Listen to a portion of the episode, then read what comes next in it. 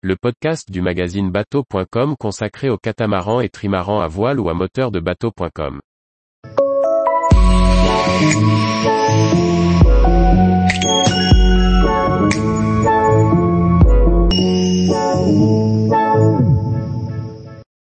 Aubane, comment profiter à moindre frais d'une escale écossaise incontournable? Par Anne-Sophie Ponson. Lorsqu'on navigue dans l'ouest de l'Écosse, la ville d'Aubane est un point de passage presque obligé pour des achats, pour embarquer ou débarquer des équipiers, ou pour des visites.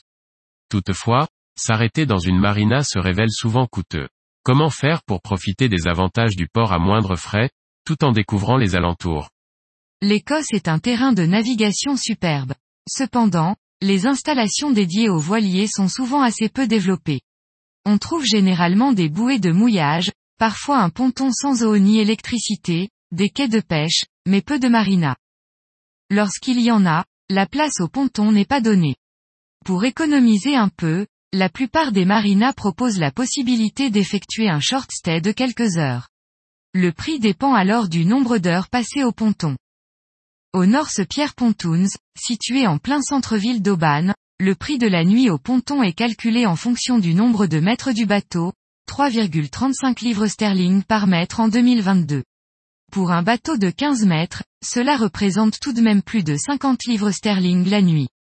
Par contre, un short stay de 4 heures ne coûte plus que 13,30 livres sterling, quelle que soit la taille du voilier, et pour une heure, ce ne sera que 5 livres sterling.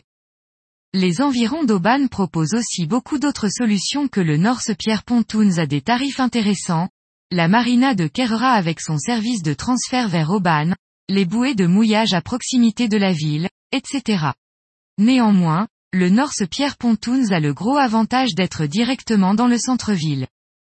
Pour remplir les cuves d'eau, prendre une douche chaude, faire des emplettes dans les boutiques souvenirs, avitailler au Tesco ou à Lidl ou aller déguster un fish and chips, un short stay est tout à fait suffisant avec une bonne organisation.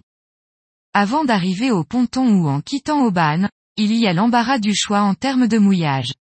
Au nord-ouest de Kerra, l'île située en face d'Aubagne, présente une jolie baie très tranquille et spacieuse pour jeter l'ancre pour la nuit avant de continuer vers Mule par exemple. Lorsqu'on descend plus au sud, le très beau mais très couru mouillage de O'Brien accueille en permanence une demi-douzaine de voiliers au minimum. De là, une petite promenade jusqu'au superbe Clasham Bridge se termine à l'auberge Tie and. Ce pont est également nommé le pont sur l'Atlantique, car le détroit du Clasham Sound qui l'enjambe, touche l'océan à ses deux extrémités. Tous les jours, retrouvez l'actualité nautique sur le site bateau.com. Et n'oubliez pas de laisser 5 étoiles sur votre logiciel de podcast.